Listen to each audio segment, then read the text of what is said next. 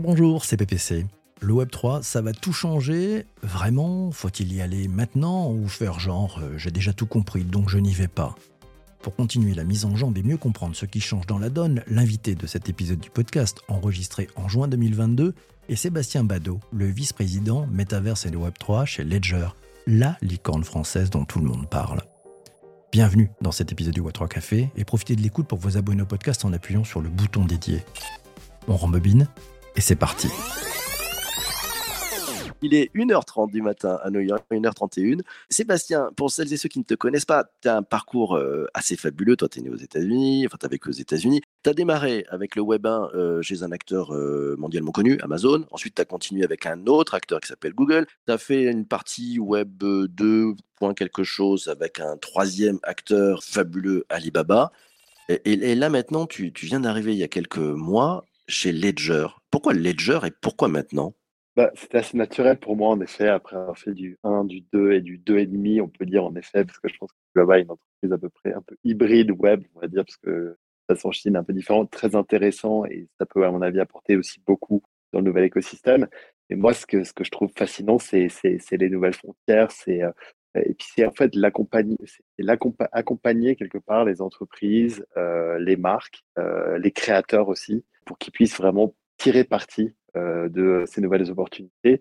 Euh, l'e-commerce en 99, euh, la, publicité et la vidéo digitale en, 2004, la Chine en, 2015 et aujourd'hui le, Web3 qui, à mon avis, est, le moment, comme tu le disais en intro, c'est maintenant.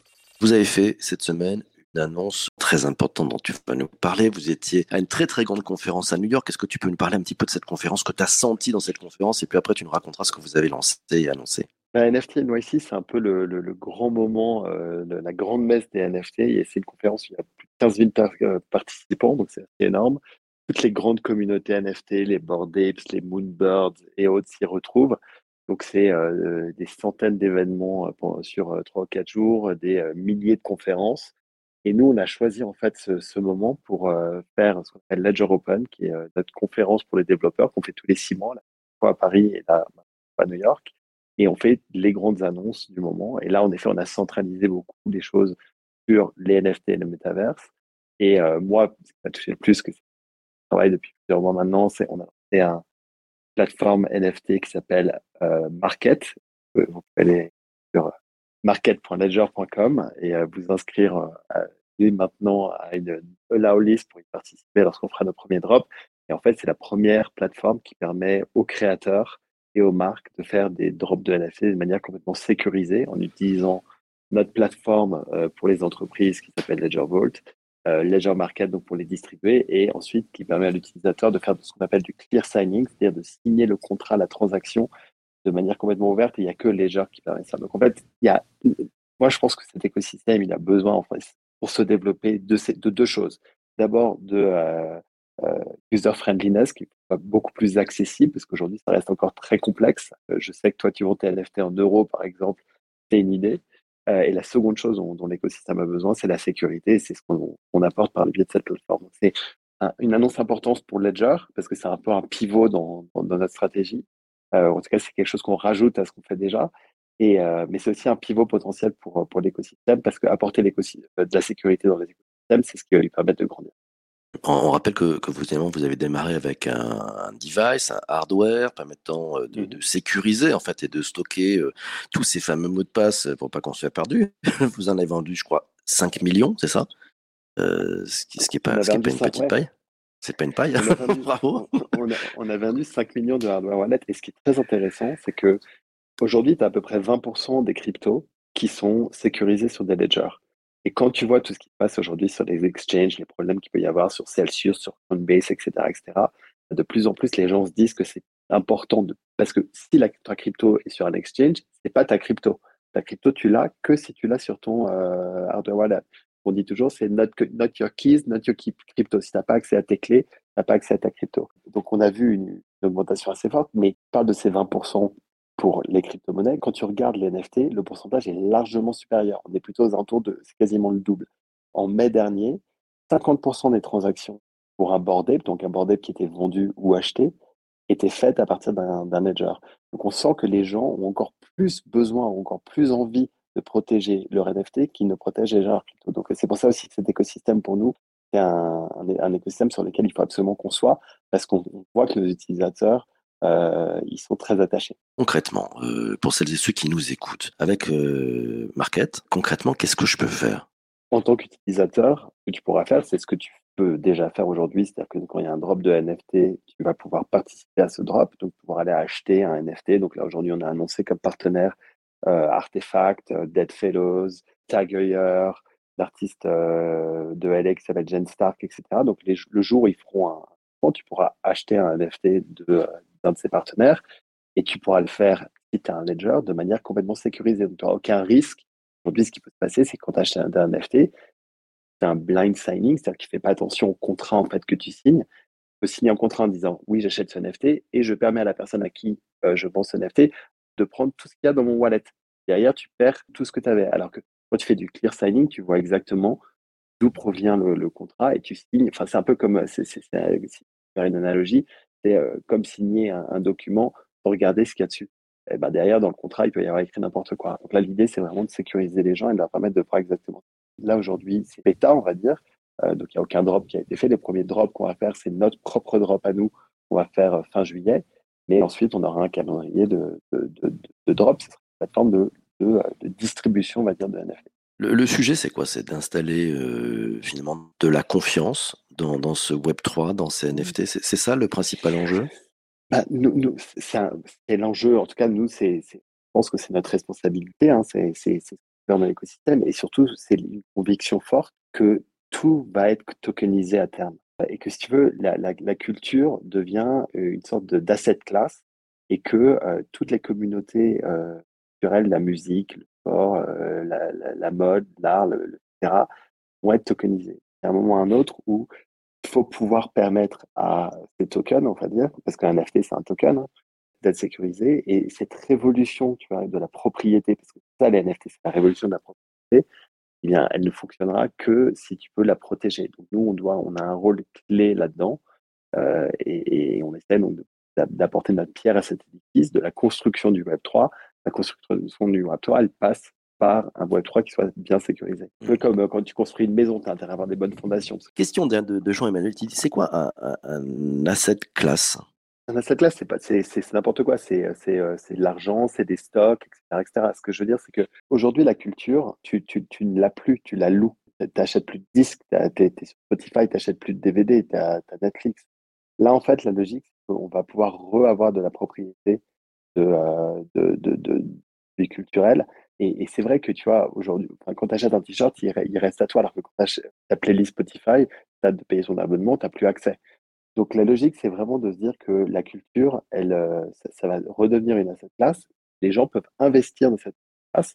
Là, aujourd'hui, tu commences à avoir des choses hyper intéressantes. Tu as Spike Lee là, qui a lancé un projet que, en gros, tu vas pouvoir acheter un token, un token Spike Lee, et les films qu'il va faire euh, dans les euh, 5 ans à venir, eh ben 5% on va dire de, des recettes iront aux gens qui ont ce token.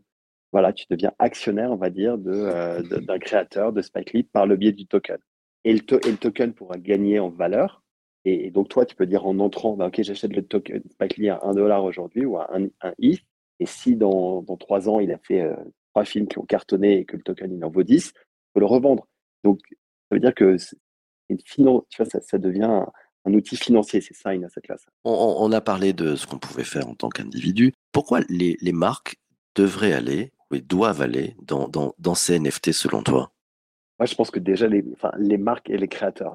pour les créateurs, dans un premier temps, si je reprends l'exemple de Spike Lee, c'est de euh, reprendre en fait la main et surtout de euh, qu'il y ait une redistribution qui soit, qui soit beaucoup plus, euh, à dire beaucoup plus ferme, juste euh, pour les créateurs, parce qu'aujourd'hui, si tu veux, euh, euh, des développeurs d'applications qui peuvent payer 30% à Apple, aux, chanteurs qui prennent 16% de ce qui est redistribué aux maisons de disques de la part de Spotify. Donc, Spotify donne 4 milliards aux maisons de disques, on a 84% qui sont gardés par les maisons de disques, 16% aux artistes.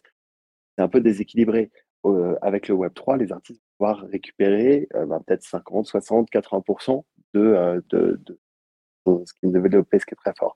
Pour les marques, je pense que c'est un moyen aussi d'avoir la promesse en fait qui a toujours été donnée, la promesse d'Internet qui était de dire vous allez avoir un contact direct avec votre client. En fait, ce contact, il n'est jamais direct, il est toujours par le biais d'un tiers qui va être Google, qui va être Amazon, qui va être euh, des, grandes plateformes, et en fait, a, elle, a la donnée et l'information.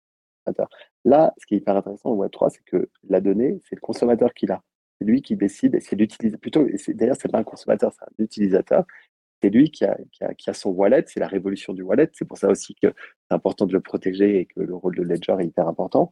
Et en fait, ça va permettre en fait aux, marques d'avoir cette connexion directe par le biais du token avec l'utilisateur. Mais c'est l'utilisateur qui va dire oui, j'accepte de donner cette information à la marque ou pas.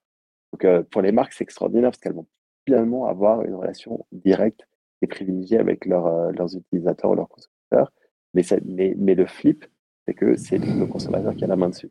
Ça, c'est l'autre révolution de Web3. Donc c'est une révolution pour les créateurs, pour les marques et beaucoup pour les utilisateurs aussi, c'est la vraie liberté. Question de Maxime, il te dit quels sont les domaines hors culture qui, selon toi, seront tokenisés à terme? Euh, Est-ce que tu as des exemples concrets? Moi, je pense que, que euh, enfin, là, on a vu la Dame Newman qui a fait euh, quelque chose pour le pour, pour, le, pour l'empreinte carbone. Enfin, le carbone va, va être les empreintes carbone vont être tokenisées. tout, tout ce qui est lié à la supply chain forcément va être, tokenisé.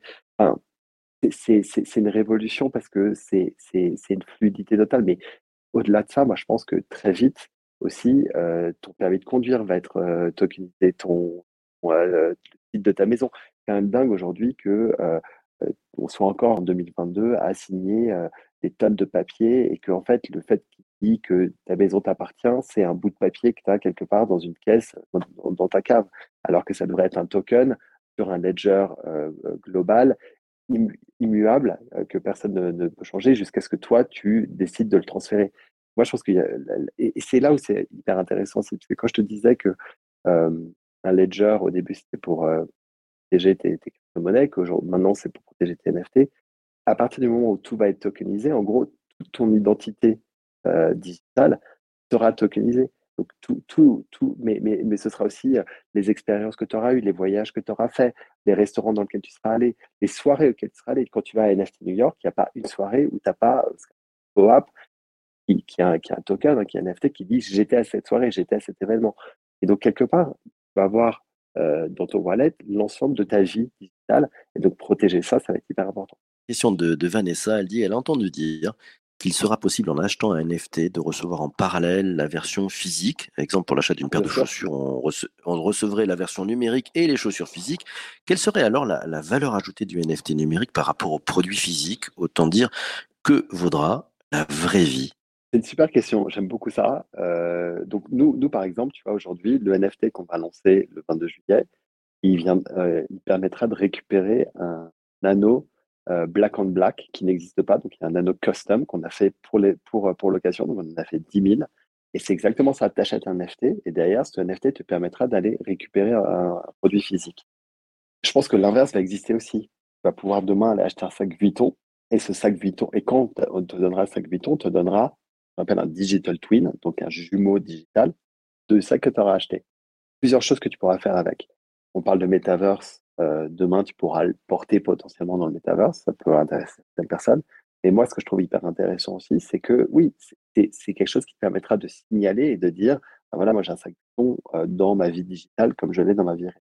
Après, sur la valeur de ce NFT, on peut, y réfléchir comme, euh, par exemple, tu vois, si tu vas sur StockX aujourd'hui, tu as une paire de Nike, de Air Jordan de 86, en très, bon état, les chaussures, elles valent peut-être 200 dollars si tu as la boîte d'origine, elles vont valoir 250. Donc le, la valeur de la boîte, et on va dire l'équivalent de la valeur du NFT, c'est 50 dollars. Mais il y a une valeur à avoir cette boîte. Bon, on peut, on peut l'exprimer. Et le NFT pourra en servir de, certificat, hein, de, garantie finalement, hein, aussi de, cette paire de Air Jordan de 86 très connue. Euh, on, voit que c'est bien, que tu aimes bien ça. Euh, Jean-Manuel, tiens, te pose la question, euh, est-ce que tu penses que l'Europe va changer ses règles vis-à-vis des, bitcoins et autres nouvelles, nouvelles économies? Tu sens ça arriver de ton point de vue ou pas du tout? C'est ah, encore bah, loin. Ah non, non c'est plus que sentir, c'est en train de se passer et l'Europe est en train de faire de et c'est très inquiétant euh, parce que euh, moi, je vois le. la première fois que je travaille dans une entreprise et c'est important pour moi aussi, parce que je travaille que dans des entreprises internationales et c'est la fois que je suis en entreprise française. Je trouve que le, le Web3 est une opportunité phénoménale pour l'écosystème européen et l'écosystème français de créer des vrais champions de demain. Ledger en étant un, mais il y en a plein d'autres. il y a Sandbox, il y a Dogami, il y a tellement, tellement d'entreprises dans, dans les Web3 et, euh, et, euh, et Metaverse, etc., françaises. Là, aujourd'hui, ce que la communauté européenne est en train de, faire avec Mika et d'autres, euh, c'est des choses qui vont empêcher le développement et, derrière, les gens vont soit partir, soit c'est des entreprises américaines ou, euh, asiatiques qui vont prendre le lead. Donc, il y a une vraie responsabilité euh, de communication, de partage, etc. Ça ne veut pas dire qu'il ne faut pas réguler, mais il faut réguler intelligemment. Et, euh, et aujourd'hui, en fait, les, les, textes qui sont, qui sont posés, c'est des textes qui vont empêcher. Là, il y a, par exemple, la Hollande vient de passer un, un texte qui va faire ce qu'on appelle du KYC. Que quand on envoie de la crypto, c'est euh, donner le nom de la personne, la raison d'envoi, etc. Comme quand on fait un transfert bancaire, bah, typiquement, c'est des choses qui vont, euh, ralentir le développement euh, de l'écosystème. C'est pas le moment de le ralentir. Aujourd'hui, le moment, c'est de, de, de l'aider à, à son développement. Et là, aujourd'hui, la régulation va, va, va, pas forcément aider à ça. Donc, on espère que va y avoir de, plus en plus de consultations et de discussions. Et nous, on y participe de manière très active, parce que c'est très important pour nous et c'est important pour la France et pour l'Europe. Euh, il y avait une question euh, que j'ai un peu ratée qui était sur la question de Delphi, un peu sur les, problèmes de, culture et peut-être de se dire, bah, est-ce qu'il n'y a pas un risque d'uniformisation euh, de la culture si on vraiment tous les artistes mettent au NFT, etc. Et, qui fermerait peut-être un peu la porte à des artistes un peu atypiques. Qu'est-ce que tu penses de cette question? Moi, je pense que c'est complètement l'inverse. Moi, je pense qu'aujourd'hui, quand je vois les communautés de NFT euh, qui sont développées, et je les ai vues à New York, justement, c'est une opportunité formidable pour des artistes inconnus, pour qu'il y ait beaucoup plus d'inclusivité, des artistes de euh, toutes, euh, viennent de partout et, justement qui n'avaient pas accès parce que le monde de l'art est, est, quand même très opaque et, c'est vraiment choisi par des certains galéristes qui très puissants, etc., et qu'on connaît très bien, et, et c'est eux qui décident un peu de, de qui, qui, qui, est important et qui ne l'est pas. Là, là aujourd'hui, on part, tout le monde a accès quelque part, et il suffit de, de créer sa communauté, d'avoir une vraie histoire à raconter, et derrière, forcément, avoir de. On, a fait un cocktail, organisé un cocktail extraordinaire, on avait une cinquantaine d'artistes, notamment d'artistes photographes NFT, c'est génial d'écouter chacun de leur histoire. Et quand je regardais les 50 personnes qui étaient là, il y avait de tout, de tous les âges, toutes les races, toutes les orientations, etc. etc. Et euh, non, non, bah, je pense qu'au contraire, c'est une ouverture fabuleuse. Allez, dernière question. Euh, on est gourmand, mais il faut que tu ailles te coucher parce qu'il est, il est presque 2 heures du matin euh, à New York. la question de Flavie, pour terminer. Quels sont vos axes de développement chez Ledger pour ces prochains mois et prochaines années? Sébastien nous, il y, en a, plusieurs. On peut continuer forcément à, améliorer tout ce qu'on fait au niveau hardware et parce que c'est le cœur, c'est notre ADN. On essaye de, on, a lancé un, produit qui s'appelle Ledger Connect, qui est, qui est d'extension de browser pour euh, justement et faciliter euh, l'accès à, à Swallet. Donc, on veut aussi, par rapport à, ce qu'on disait tout à l'heure, bah, rendre l'accès aux cryptos plus facile que euh, qu'il n'y ait pas euh, à, brancher des choses, etc. etc. Donc il y a cette logique de, solidifier euh, la tech et le hardware, de fluidifier les accès et puis de s'ouvrir justement à, à ce monde de la culture et de la tokenisation par le biais de market et d'autres choses qu'on pourra faire. On a lancé aussi une super initiative autour de l'éducation euh, des NFT en, qui s'appelle School of Blocks et, qu'on fait en partenariat avec, euh, avec Sandbox, une sorte de jeu qui va te permettre justement de, t'éduquer euh, à l'importance de la sécurité euh, dans le Web 3. Et, on trouve que le partenariat est génial et euh, on va bosser avec Sandbox. Et, surtout derrière, tu vois, je trouve porte d'entrée parce que c'est ludique, mais euh, c'est un jeu hein, et ce qu'on appelle du, du, play to learn. Tu vas jouer et en jouant, t'apprends. Le sujet, il est là. Hein. Le sujet, il est. Euh, la techno, elle existe. En tout cas, euh, et elle est en train d'être construite. Maintenant, il faut euh, qu'on passe des 50 euh, millions aux 500 millions aux 5 milliards. Quoi. Donc, c'est ça le champ des possibles et c'est pas vers quoi. Donc démocratisation et, et inclusion hein, pour faire en sorte qu'il n'y ait pas deux mondes, il n'y ait pas ceux qui soient avec NFT et ceux qui soient sans. Fabuleux. Mille merci à toi Sébastien d'être passé ce matin. Euh, merci beaucoup. Merci aussi à vous tous d'avoir été présents pendant ce direct. Portez-vous bien, ne lâchez rien. Ciao ciao mes amis, salut.